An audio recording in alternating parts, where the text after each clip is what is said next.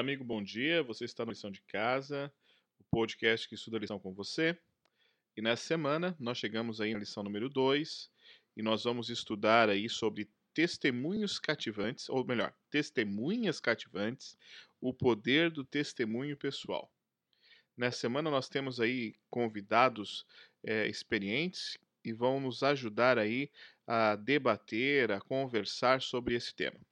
Então, desde já vou deixar aí que eles se apresentem e que já comecem aí a conversar sobre o assunto. Buenas! Eu sou o André, muito bom estar com vocês aqui pela segunda vez no podcast. Quero deixar um abraço para a galera de Viamão aí, especialmente, né? Eles me toleram como pastor deles aqui, então um abração para eles e para toda a turma aí da, da Associação Sul Grandense e que está nos ouvindo aí. Tá? Eu quero compartilhar já, Douglas, uma frase aqui que eu achei muito legal, né, do Mark Philly. Testemunhar é simplesmente compartilhar a história de sua maravilhosa graça em nós. É um testemunho de nosso encontro pessoal com o Deus da graça maravilhosa. Olá, olá, eu sou o pastor Dalmo Dion, sou pastor aqui no Colégio Adventista do Partenon e também é uma alegria muito grande estar com essa galera aqui da Associação Sul Rio Grandense. É a segunda vez que eu estou nesse podcast para compartilhar com você aí preciosas lições da palavra de Deus, mais especificamente do nosso estudo semanal da lição da escola sabatina. E eu também tenho uma frase que me impactou muito, que é de Alan Redfett, que ele diz assim, ó: se você se apresenta neutro em relação a Cristo em seus contatos mais íntimos, há algo de errado com o seu cristianismo. Olá, amigos! É um prazer muito grande estar com vocês mais uma vez. Eu sou o pastor Davi Antunes, aqui da cidade de Camaquã. Eu também quero deixar o meu abraço aqui para os nossos amigos é, do nosso distrito e também a todos os amigos que estão acompanhando este podcast. Eu, nessa temporada, você já sabe, eu estou aqui como o professor convidado e é sempre um prazer compartilhar a experiência do reino com todos vocês. E a minha frase para a gente pensar é a seguinte: cuidado com o seu ego. A sua importância não reside em quem você é, mas em quem acompanha a sua caminhada. Bah, fiquei até com vergonha agora. Eu vou citar aí Billy Graham, o mestre aí do evangelismo, e diz o sermão que as pessoas vão ver não é aquilo que nós falamos, mas aquilo que nós vivemos.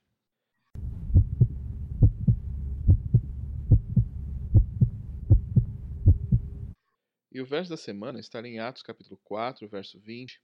Nós não podemos deixar de falar das coisas que vimos, vimos. Quem nunca se assentou aí aos pés dos avós, dos pais, para escutar aí as histórias do passado, né? As aventuras da juventude deles. E aí nós ficamos aí impressionados com aquilo que aconteceu, né? Quem sabe até viajando um pouquinho com a imaginação nas coisas que eles estavam falando ali. Interessante que há um poder incomum no testemunho pessoal, não é verdade? E contra um argumento com experiência pessoal, não tem, não tem contra-argumento. Então, Deus, ele usa é, a nossa experiência, o que ele faz em nossa vida, para falar do seu amor para outras pessoas, né? Cristo, ele reorienta, ele transforma de maneira radical a vida de cada um de nós, para que possamos ser testemunho para outras pessoas. Não é assim que funciona? Professor Davi. Exatamente, meu amigo. E eu também me lembro da, do testemunho que recebi dos meus avós. Você falando aí me fez lembrar da infância, até porque o evangelho, a mensagem do reino, ela chegou para mim através dos meus avós, da grande experiência que eles tiveram com Jesus. E isso tem transformado a minha vida até hoje e, e, e tem me formado, né?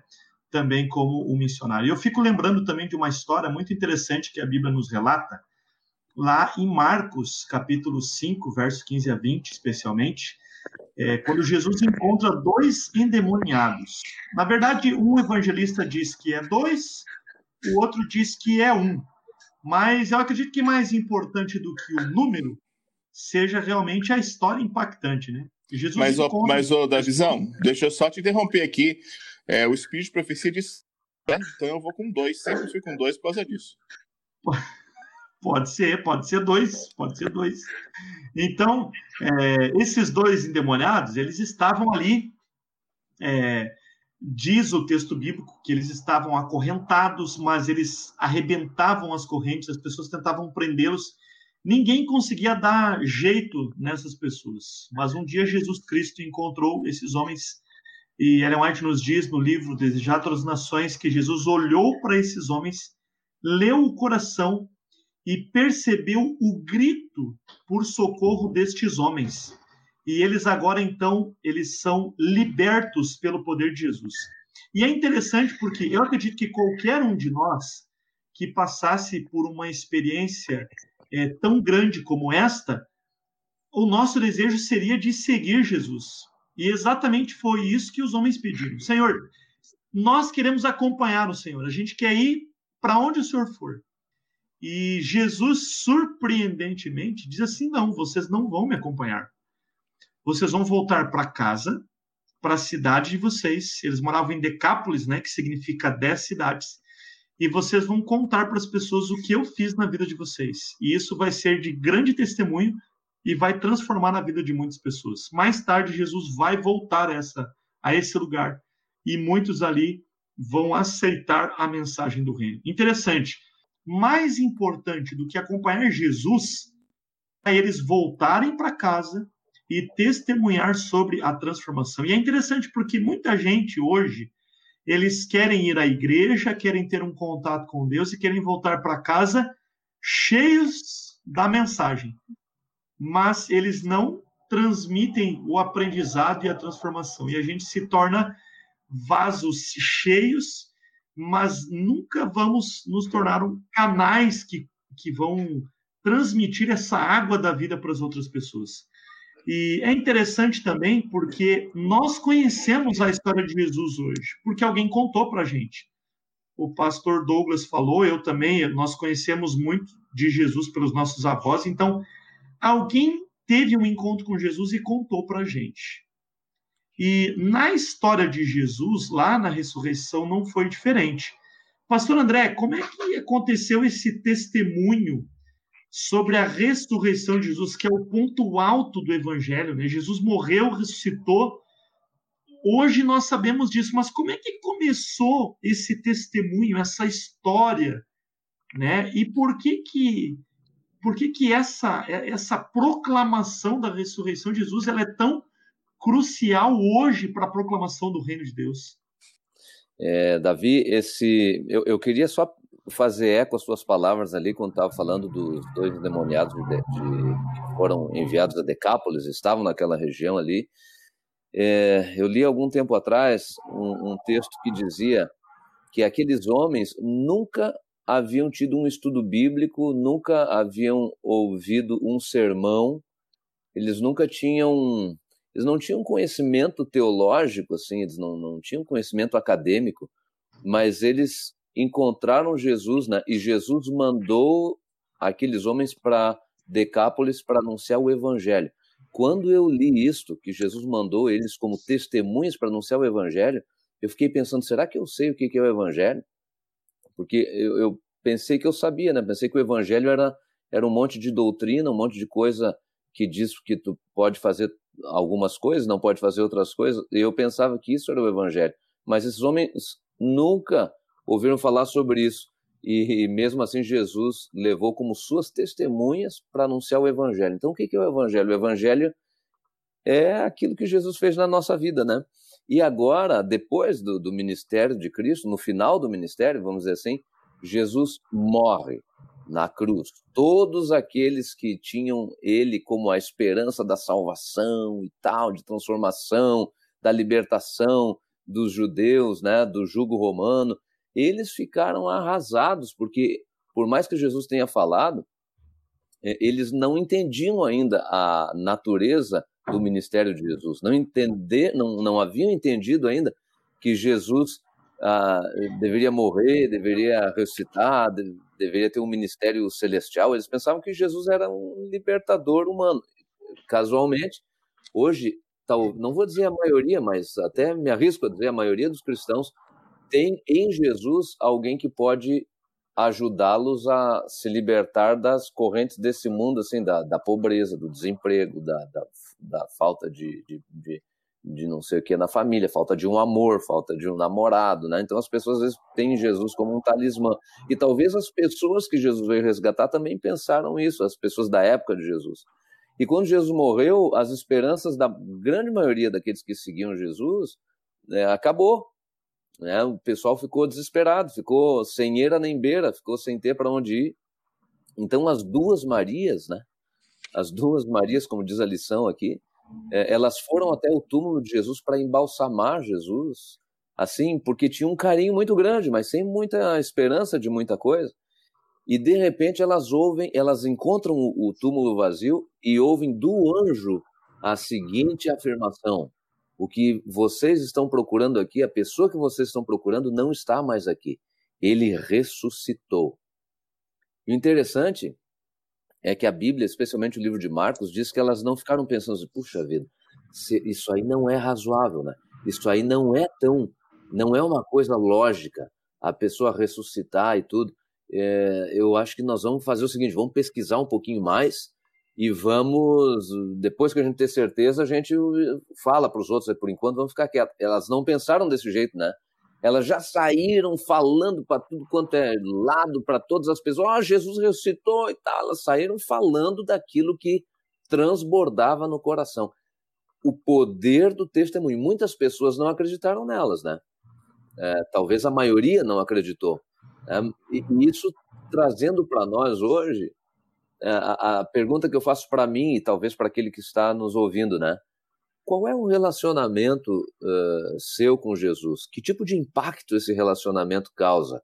Ele transborda o teu coração? Você fica racionalizando para ver se não, eu vou testemunhar aqui, não sei, ainda não, aqui não é o momento certo e tal. Você fica pensando muito, aquilo está tão transbordante no seu coração que você não se aguenta, como diz o Galdério, né? Não me aguentei e, e, sai falando para as pessoas, né? É, eu achei maravilhosa a história dessas mulheres aqui, para mim foi uma grande lição. E é interessante, né, pastor André, é, que você falou ali que é, é, talvez muitas pessoas não acreditaram naquilo que elas estavam falando, e realmente, né? Muitas pessoas só vão, até mesmo os discípulos, só vão acreditar quando eles veem Jesus, né? E uhum. Dr. Rodrigo Silva, ele, ele até comenta sobre, sobre o testemunho das mulheres, né? O testemunho de mulheres naquele tempo não era levado tão a sério, né? O que uma mulher falava não era não era nem dado atenção, principalmente pela sociedade. E aí eu fico pensando, né? O, o bonito da mensagem não é o comunicador, mas é a própria mensagem, né? Então, o poder não reside é em quem está falando, em quem está proclamando, mas, na verdade, no conteúdo da mensagem. A mensagem era de ressurreição, era de libertação, e isso fez total diferença naquele tempo e até na nossa vida hoje, né? E fez diferença para elas, né? É, fez diferença na vida delas. Aquilo para elas era tudo. Em um minuto elas não tinham mais nada, mas, mas não tinham esperança, não tinham mais nada e em outro minuto elas estavam com a vida ressignificada de propósito. É, e isso para mim é a maravilha do nosso encontro com Jesus. Ele ressignifica a tua vida, ele ressignifica a tua história. O teu passado de sofrimento, quando Jesus entra na tua história, ele ressignifica todo o teu passado, ele dá é, é, foco para o teu futuro. Bom, mas aí eu já estou entrando, entrando em outra história. Não, mas é, mas é, é, é, muito interessante, porque assim, quando a gente recebe uma notícia como esta, Jesus ressuscitou, que nos deixa alegre, que muda a nossa vida, que nos dá esperança, ressignificado, né? A gente não aguenta, a gente sai contando para todo mundo. Eu lembro quando grandes coisas aconteceram na minha vida, puxa, eu, eu já peguei o celular, liguei para todo mundo, avisei, postei na internet, e, e, e, a gente tem esse desejo, né? E, e, com os discípulos não foi diferente. Né? No entanto, a gente olha para a Bíblia e a gente percebe que esse testemunho poderoso dos discípulos, é, algumas pessoas, principalmente os líderes religiosos da época, eles tentaram calar os discípulos, não é mesmo, pastor Dalmo? Eles tentaram calar, tentaram é, é, abafar o caso ali, né? Tentando esconder, mas parece que o testemunho foi muito maior do que a força que esses homens tinham, não é mesmo? Como, como é que foi essa história? Quando a gente olha ali para o começo da igreja, no livro de Atos, a gente vê um crescimento explosivo, né? De repente, um, um grupo de pessoas, seguidores de Jesus ali, vamos dizer, 12 discípulos, e agora eles começam a falar desse Jesus que morreu, que ressuscitou, e a igreja vai crescendo de, de uma forma tão sobrenatural, tão poderosa, que chama a atenção das autoridades daquela época, dos judeus, porque como assim?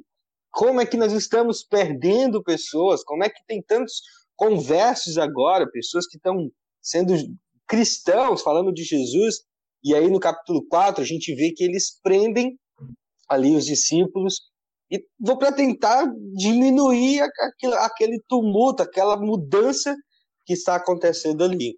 E quando eles são levados, quando eles são questionados por tudo aquilo, a gente vê algo muito bonito.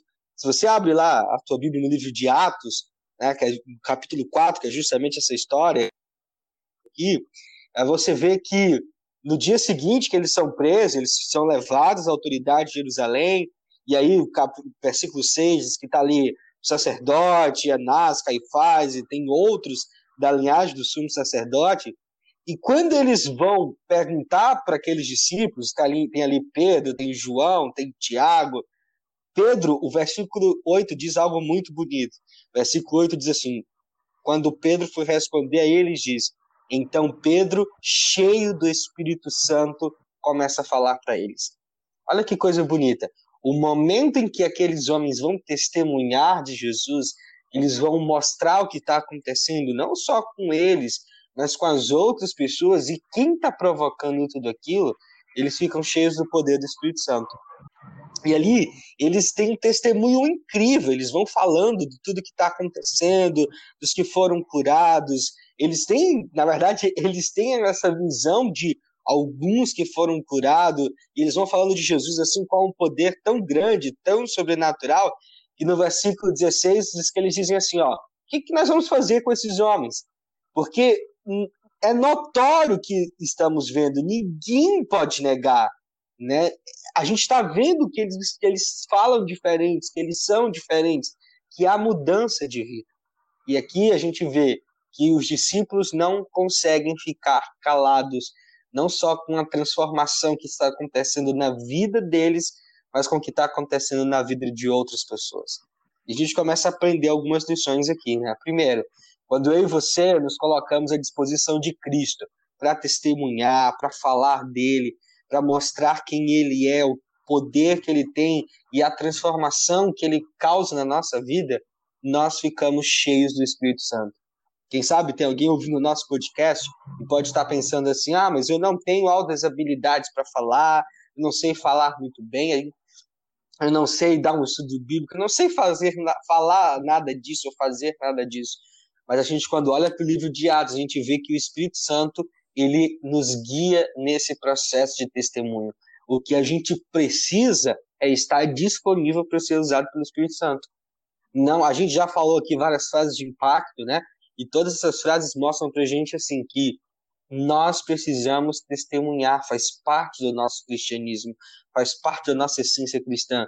E com certeza você já deve ter sentido isso, quem sabe ter visto isso na vida de outras pessoas, né? Assim, aquele, aquela paixão de logo depois que você é batizado, conhece Jesus, de falar para qualquer pessoa, para o padeiro, para o cara do mercadinho, para a família. E, e é quando a gente tem esse desejo, quando a gente está nas mãos de Deus, assim, a gente se coloca à disposição, o Espírito Santo nos usa assim com um poder incrível. E aí a gente vê aqueles homens, a lição, inclusive, traz muito bem sobre isso, né? aqueles homens que não eram assim boas pessoas ou não tinham grandes habilidades.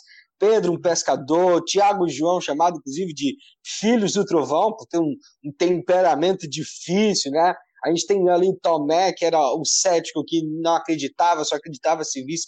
Quando a gente vê todos esses homens de histórias diferentes, de temperamentos diferentes, sendo transformados por Jesus e se colocando à disposição para testemunhar, para falar, eles se enchem do Espírito Santo e até as autoridades judaicas não conseguem desmenti-los.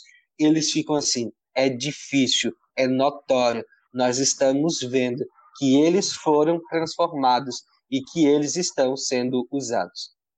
Ô, Dalmo, deixa eu me intrometer um pouquinho aí. Claro, é, à vontade. Entendo, eu, eu entendo que uma das funções do Espírito Santo é, inclusive, promover a, a oportunidade é, para que a gente possa testemunhar. E uma coisa interessante é que, por exemplo, eu não vejo na, na Bíblia é, nenhuma informação dizendo que os discípulos estudaram alguns livros ou, ou foram atrás de informações teológicas para poder testemunhar sobre Jesus. Eu não, eu não, sou contra o estudo aqui, muito pelo contrário, né? acho que você tem que estudar. Mas muito mais importante do que estudar ainda mais nos dias de hoje, de uma sociedade pós-moderna e pós-pós-moderna, é você falar aquilo que Jesus fez na sua vida e não necessariamente pensando é, no testemunho em si, mas simplesmente por, por não conseguir conter é, uma coisa que é tão importante para você, uma coisa que mudou a, a sua cosmovisão, aquilo que te trouxe paz, te trouxe alegria. Eh, não era um dos doze, mas o cego ele diz assim: eu, eu só sei de uma coisa, eu era cego e agora eu vejo. E agora eu vejo. Ele não conseguiu parar de falar. E isso é graça, né? Então eu queria eu queria destacar isso, né? O Espírito Santo vai vai te dar a palavra certa, o argumento certo, mas acima de tudo ele vai te dar esse relacionamento com Jesus e a circunstância para tu testemunhar. Você sabe, André, que eu vejo que o grande problema que, que a gente tem é que a gente confunde testemunho com estudo bíblico. Sim. Existe o momento do ensino, ok. E esse é um talento distribuído pelo Espírito Santo. Exato. É, né? é um dom, vem de Deus. Só que para nós, testemunhar é você doutrinar a pessoa biblicamente. Não é isso, cara. Testemunhar é você falar assim: eu era assim, conheci Jesus e fiquei desse jeito. Eu mudei, Exato. me transformei. E esse é um talento, não melhor, não é nem talento. Essa é uma obrigação de todo converso. Porque se você se vê como cristão, né? Se você se vê como alguém que teve transformação de vida através de Jesus, você tem um testemunho a dar. Então, não é que você tem que pregar as 28 doutrinas que, que a igreja adventista acredita. Não. É você falar, eu era de um jeito e hoje eu sou de outro. Por quê? Porque eu conheci Jesus. É, Até porque, né, pastor, pastor Douglas, ah, todos nós somos chamados a testemunhar, mas nem todos nós recebemos o dom do ensino. Então, o, o ensinar é um dom, ele é distribuído para algumas pessoas, assim como o dom de curar, o dom de, de, do apostolado, o dom do evangelismo, isso são dons espirituais que vêm para fazer você cumprir a missão. Mas testemunhar é para todos. Então não depende se você recebeu um dom ou não, você tem que ser testemunha através da sua vida, né? Como foi já muito aqui, né? Inclusive, Davi, tem gente que já me disse assim: ó, bah, eu testemunhei firme ali, porque tinha um camarada fazendo tal coisa errada, eu mostrei na Bíblia que ele estava errado e dei um laço nele de Bíblia. e achou que, achou que isso é testemunhar, né, cara? O cara fez gol contra, né? Exato. Porque ele, ele apresentou uma doutrina desvinculada de Cristo, e isso daí é gol contra. E até na lição de sábado tem um trecho ali que eu acho que é muito impactante porque a lição diz assim, ó, é difícil argumentar contra experiência pessoal. As pessoas podem debater sua teologia ou sua interpretação de um texto, ou até zombar da religião em geral. Mas quando alguém diz, eu antes não tinha nenhuma esperança, mas agora tenho, até os céticos são impactados pelo poder do evangelho. Cara, questionar a Bíblia, questionar os achados arqueológicos, questionar algumas coisas, a gente vai ver gente de um monte. Agora, questionar a experiência pessoal, algo que a pessoa viveu, uma história de transformação. Olha, eu era assim, eu usava isso, eu, eu vivia daquele jeito, a minha família estava destruída, o meu casamento estava para acabar, eu estava me separando do meu esposo. E aí, quando eu conheci Jesus, tudo isso mudou porque Jesus fez isso, isso e aquilo. Não tem contraprova, não tem contra-argumento. É uma história de vida de alguém que foi impactado. E aí vocês falaram, né? Isso que é testemunho. Não é você dar um estudo bíblico cheio de versos. Isso daí é parte do ensino, faz parte da vida cristã, sim. Alguns têm, outros não têm. Mas o você falar da sua transformação de vida pessoal tem muito mais impacto do que, às vezes, grandes horas ou grandes discussões teológicas. Pegando carona nisso aí, a frase que eu falei no início e que está na lição da quarta-feira: testemunhar é simplesmente compartilhar a história de Sua maravilhosa graça em nós. É um testemunho de nosso encontro pessoal com o Deus da graça maravilhosa. É, eu estava falando com o meu guri, ontem inclusive, por que, muitas vezes, quando as pessoas é, deixam da igreja, assim, se afastam da igreja, elas parece que mudam totalmente, cara.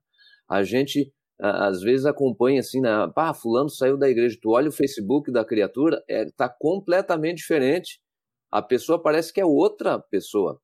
Isso uh, fez eu concluir que a nossa religiosidade, ela na realidade é muito baseada em comportamento.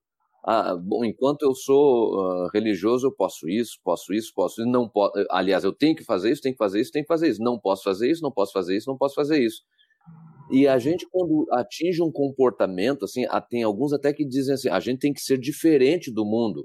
Claro que a gente tem que ser diferente, mas não, não, não significa que a gente tem que ser um ET, que a gente não.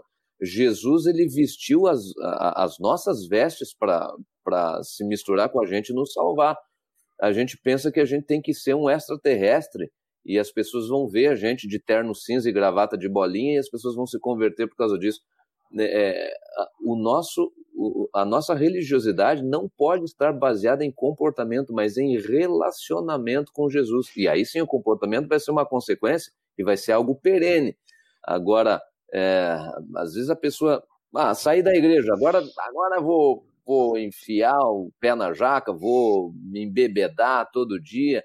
Cara, significa que tudo aquilo, na realidade, foi um formalismo e não uma, um relacionamento com alguém. André, você realmente quer entrar nessa discussão? Eu acho que. eu, eu, eu, eu, acho que, eu acho que a, a, a, não é nem a gente, assim, eu acho que a, gente não está pronto para isso agora, entendeu? Porque se a gente for entrar nesse isso aqui merece um podcast só de falar disso, porque, rapaz. Isso,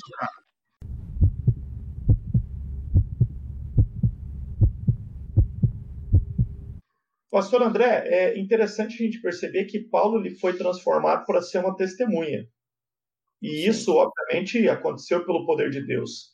Será que às vezes, é, André, a gente não, não, não pode também cair num erro do testemunho pessoal e dar um testemunho projetando o eu e não Deus? Porque às vezes a gente fala tanto da gente, mas a gente esquece que tudo o que acontece é o poder de Deus, né? Como é, como é que Eu funciona isso? E isso é um risco real? Como é que a gente consegue é, é, dar, dar o foco correto no testemunho sem parecer é, e sem ser né, apenas um testemunho nosso, né? o, eu a, acima de tudo, né? Isso é tão, é tão importante. Uma vez nós estávamos numa reunião com o pastor Bulhão e ele nos disse assim: é, nós temos que cuidar para não querer é, erguer o nosso reino dentro do reino de Deus. Pesado, hein? Uma, uma tendência nossa é querer erguer o nosso próprio reino dentro do reino de Deus. É, essa é uma tendência humana, né? E, e quando a gente faz o, o, o destaque muito para o humano, é, o humano ele, ele tem um, um, justamente o papel de ser o objeto da graça, aquele que foi alcançado pela graça. Mas o autor da graça, o mérito da transformação é todo dele. E quando eu sou honesto, e eu estou falando com, com os nossos ouvintes aí, quando a gente é honesto conosco mesmo, né? É, a gente sabe que, que se não fosse a graça de Cristo, nós não estaríamos onde estamos. Então, na realidade, nós não temos do que nos orgulhar, não temos do que nos gloriar, senão a graça e a glória do próprio Cristo Jesus. E Paulo e João é, tinham isso muito presente na vida deles, né? Já não sou eu quem vive, mas Cristo vive em mim. É, então, é, isso que tu falou, Davi, é algo muito importante. Que ele cresça e eu diminua. Amém. Tem uma frase, Andrezinho, de John Stott, que fala muito disso, né? Ele diz assim, ó, testemunho não é sinônimo de autobiografia. Quando estamos realmente testemunhando, não falamos de nós mesmos, mas de Cristo. Tá aí, né? É. Testemunho não é falar da, da gente só, é do poder que ele tem em transformar a nossa vida. A gente não pode esquecer disso. Tudo é o que ele faz, é que ele cresça e que eu diminua. Isso é, isso é verdade. Como, e como tem, como tem pessoas querendo, como tem pessoas, eu sou um deles, né? Querendo enfatizar o nosso poder espiritual, já vencemos tal coisa, já não é fazemos é mais tal coisa, agora eu sou bom nisso daqui, eu não como isso, não como aquilo outro e tal, tal, tal. E a gente fica se vangloriando né, nas nossas conquistas espirituais, vamos dizer assim. E, e, bom, a gente fala de Jesus se sobrar tempo, né? É, é, então, é muito complicado isso, né? Essa frase de John Stott, obrigado por compartilhar, dá um eu fantástico. Assisti, eu assisti dois testemunhos que me chamaram muita atenção. Um foi em DVD e o outro foi pessoalmente. E assim, foi gritante a diferença. Um deles, o, o do DVD, talvez alguns dos nossos amigos aí já tenham assistido, não é, não é um é, é uma crítica, assim, mas é apenas uma análise, né? A pessoa era, foi um, um, um grande criminoso, né? Fez barbares aí, e depois ela teve um encontro com, com Jesus e teve a vida transformada. Só que assim, o DVD tem duas horas, uma hora e 45 minutos falando das façanhas que essa pessoa fez antes de conhecer Jesus. É um filme. É um filme, né? Aí cinco minutos para falar de Jesus, né? E depois 10 minutos para falar do que ela estava fazendo agora. Ou seja, o foco parece que era é, é, o eu, né? Apenas aquilo que eu fiz, aquilo que eu fazia, aquilo que eu faço agora, e não aquilo que Deus fez em mim, né? E aí um outro e... testemunho que eu assisti no NASP, o camarada chegou e disse assim, o testemunho dele foi muito muito interessante, o começo já me impactou. Ele falou assim, ó, eu era um perdido, mas eu não estou aqui para falar da minha vida emporcalhada. Eu estou aqui para falar do que Deus fez na minha vida. E ele começou a falar das ações de Deus. E aí, quando as pessoas abrem para perguntas, né, para o cara que está dando testemunho, a gente quer saber o quê? Tá, mas e o que, que tu fazia antes? Parece que o foco está nos feitos pessoais e não no feito de Deus, né? E aí a gente pode acabar perdendo o foco e, e apenas, como o Dalmo falou, apenas uma autobiografia, né? elevando é, aquilo, os nossos feitos e não o feito de Deus na nossa vida, né? Pastor Dalmo, os nossos feitos e os nossos mal feitos, né? É, é o que é pior ainda, né? É, tem gente que dá testemunho e fala da vida passada que parece que chega da água na boca, né? Parece que a mulher tá com saudade do passado. Ele fala com tanto assim, nossa, e eu fiz isso, e eu peguei tal coisa e tal. E, rapaz, isso não é. Acabou. A, a vida que a gente vive em Cristo é muito melhor. Né? A gente tem que parar de, de sentir é, a saudade do, do, do, Egito. Né? Mas, Pastor Dalmo, muitas vezes a gente testemunha. É, você tem, tem um, exemplos muito bonitos na, na educação adventista. Né? Pastor Dalmo, hoje ele é professor de Bíblia, ele é pastor de um colégio. E você testemunha para os seus alunos, você testemunha para a comunidade, para a sua igreja, mas às vezes a gente também é chamado e é colocado em posição é, extremamente significativa e grandiosa. Paulo, por exemplo, foi chamado para testemunhar perante a Agripa, né? Um, um, grande governador, um grande rei daquela época, né? E, e, e, como é que funciona isso? Eu fico pensando, puxa, será que eu teria capacidade disso? Mas daí eu me lembro que a capacidade não é minha, é a capacidade do Espírito. Né? Como é que foi esse encontro de Paulo com, com, com, com a gripa? Né? O que, que lições a gente pode aprender disso? Né? É, Paulo foi chamado para testemunhar em diversas ocasiões, né? E uma delas, assim, que, que impacta muito é o seu testemunho justamente ali no capítulo 26 do livro de Atos em relação ao, ao rei Agripa.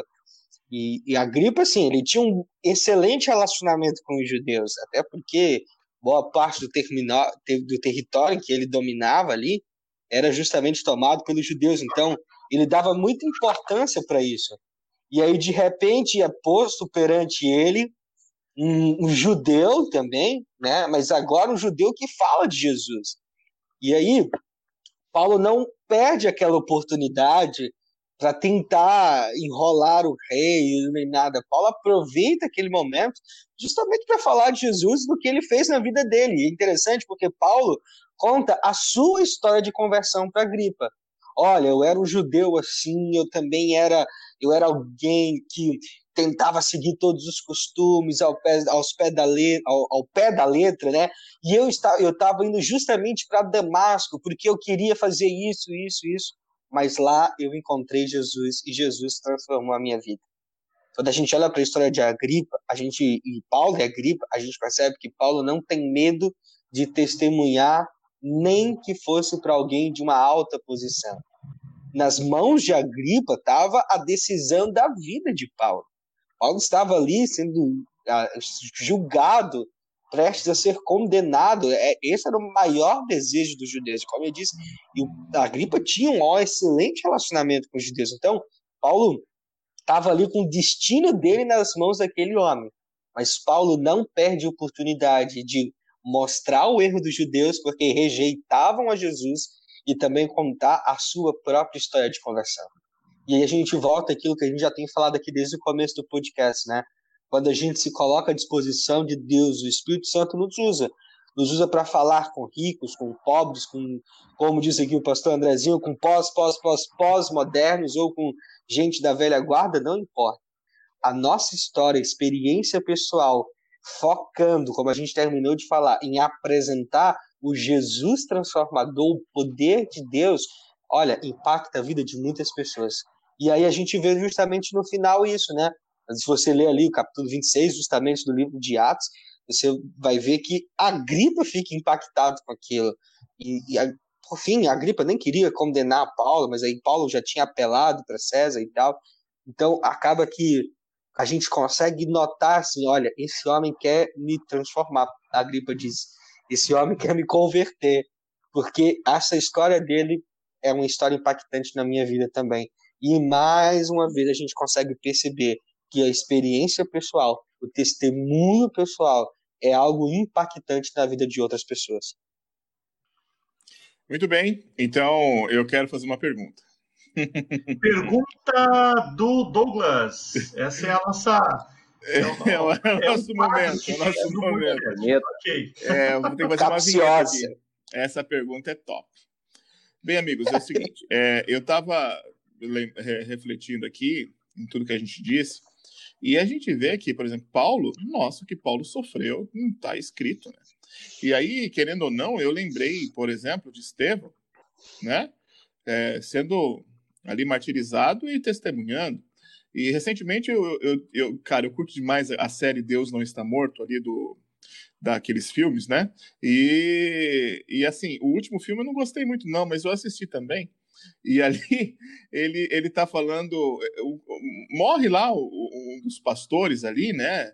De, e, e aquele pastor que morreu, ele sempre falava assim: Deus é bom o tempo todo, né? O tempo todo Deus é bom. Era uma frase no jargão dele. E aí, cara, é, aí vem a situação, né?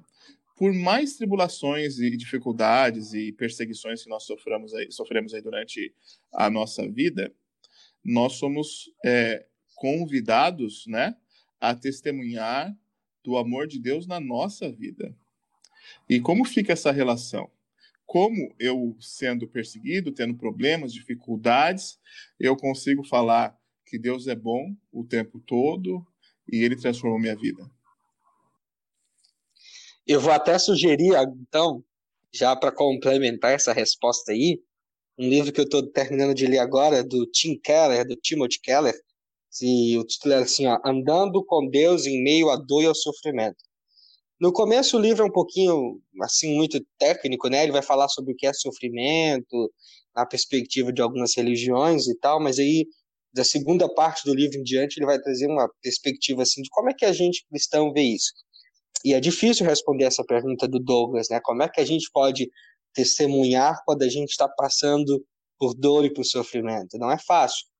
E é verdade que nem todo sofrimento, ou grande parte do sofrimento, a gente não consegue expressar, a gente não consegue dizer qual é o verdadeiro motivo, qual é a causa.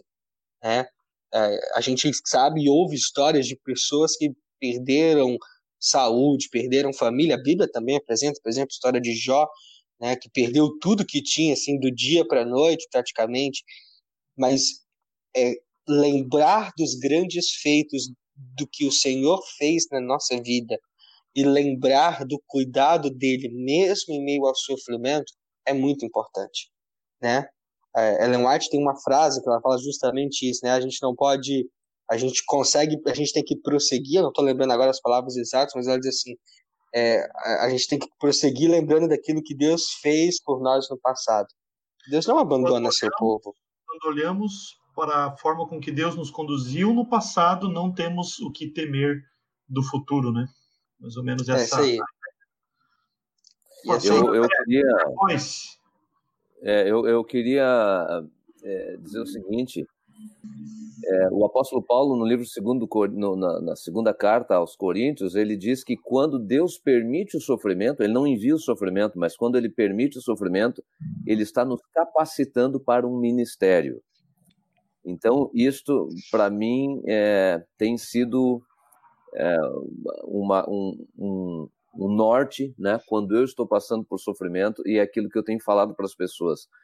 É, o, o, sofrimento, na realidade, ele nos capacita justamente para o ministério da consolação, de consolar outras pessoas né, que virão a ter o mesmo problema que nós tivemos. E tem um outro detalhe: é, o, o sofrimento quando as testemunhas de Jesus passam por sofrimento, elas são testemunhas para todos de que é possível ser fiel a Cristo mesmo em meio ao sofrimento. Nós tivemos um, um, um grande amigo, pastor Ademir, ele foi pastor da, da, do bairro Camaquã durante vários anos, né? E eu fui pastor ali e ele e ele estava em numa espécie de coma, assim. Ele ele teve um, um aneurisma e ele ele perdeu os movimentos, ele estava praticamente num estado vegetativo. E a família amando muito ele, cuidando muito dele, e, e assim, pessoas amorosas, e, e, em algum momento eles também tinham os porquês, e todos nós tínhamos. E durante o processo eu entendi isso, que é, a fidelidade de não só de uma pessoa, mas de uma família conectada com Deus, é, em meio ao sofrimento é um testemunho poderoso, especialmente nos dias que nós estamos vivendo, que, que eu entendo que são os últimos dias. É possível ser fiel mesmo em meio à crise. E o mundo precisa desse testemunho, né, que é possível ser fiel em meio à crise. Testemunhar em meio à crise é, é fundamental e, e foi a história de todos, todos os discípulos de Jesus.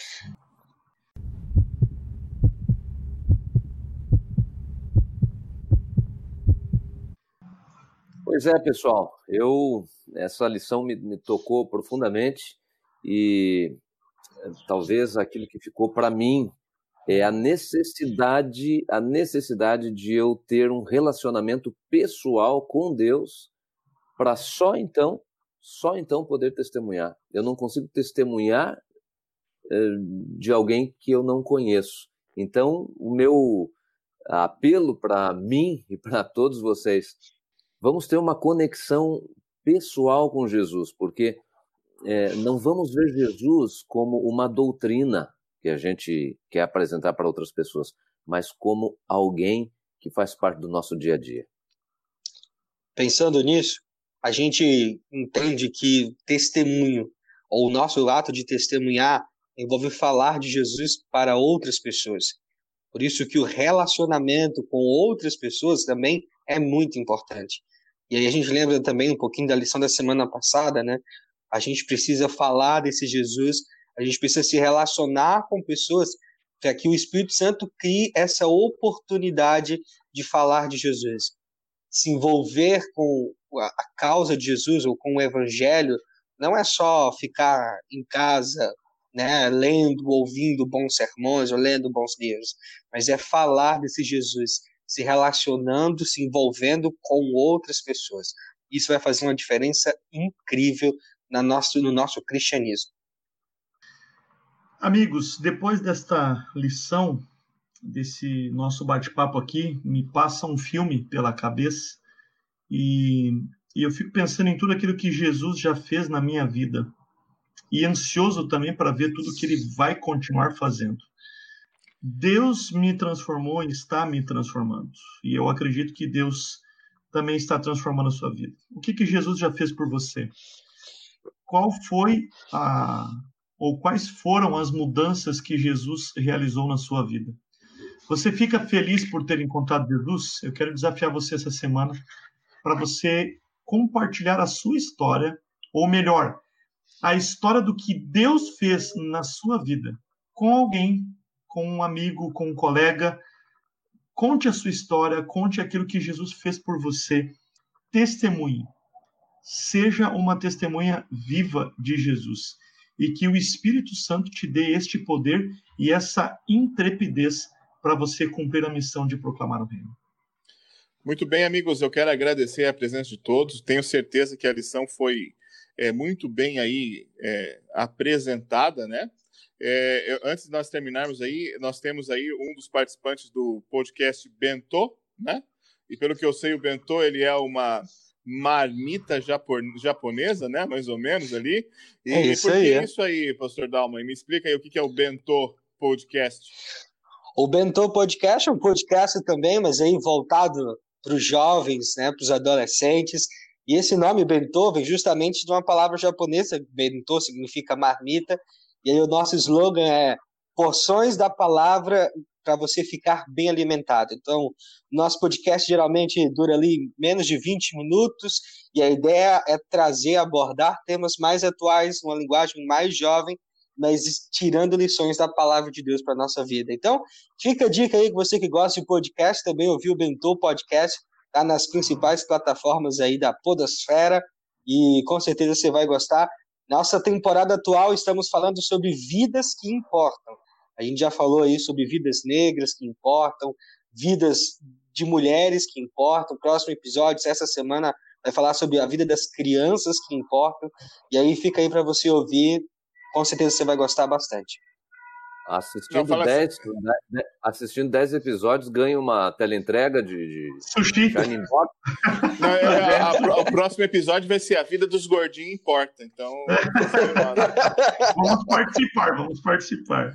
Legal, Show muito bem. Amigos, na próxima semana eu quero convidar você a estudar junto conosco aí é, sobre como Jesus olhava as pessoas, né? Olhando as pessoas pelos olhos de Jesus, né? E aí está um grande desafio e nós vamos estudar semana que vem sobre isso. Então, amigos, muito obrigado pela presença aí do pastor André, do pastor Davi, do pastor Dalmo. E Tamo junto. você aí a escutar conosco aí novamente na próxima semana o lição de casa. Amigos, tenha uma boa lição de casa.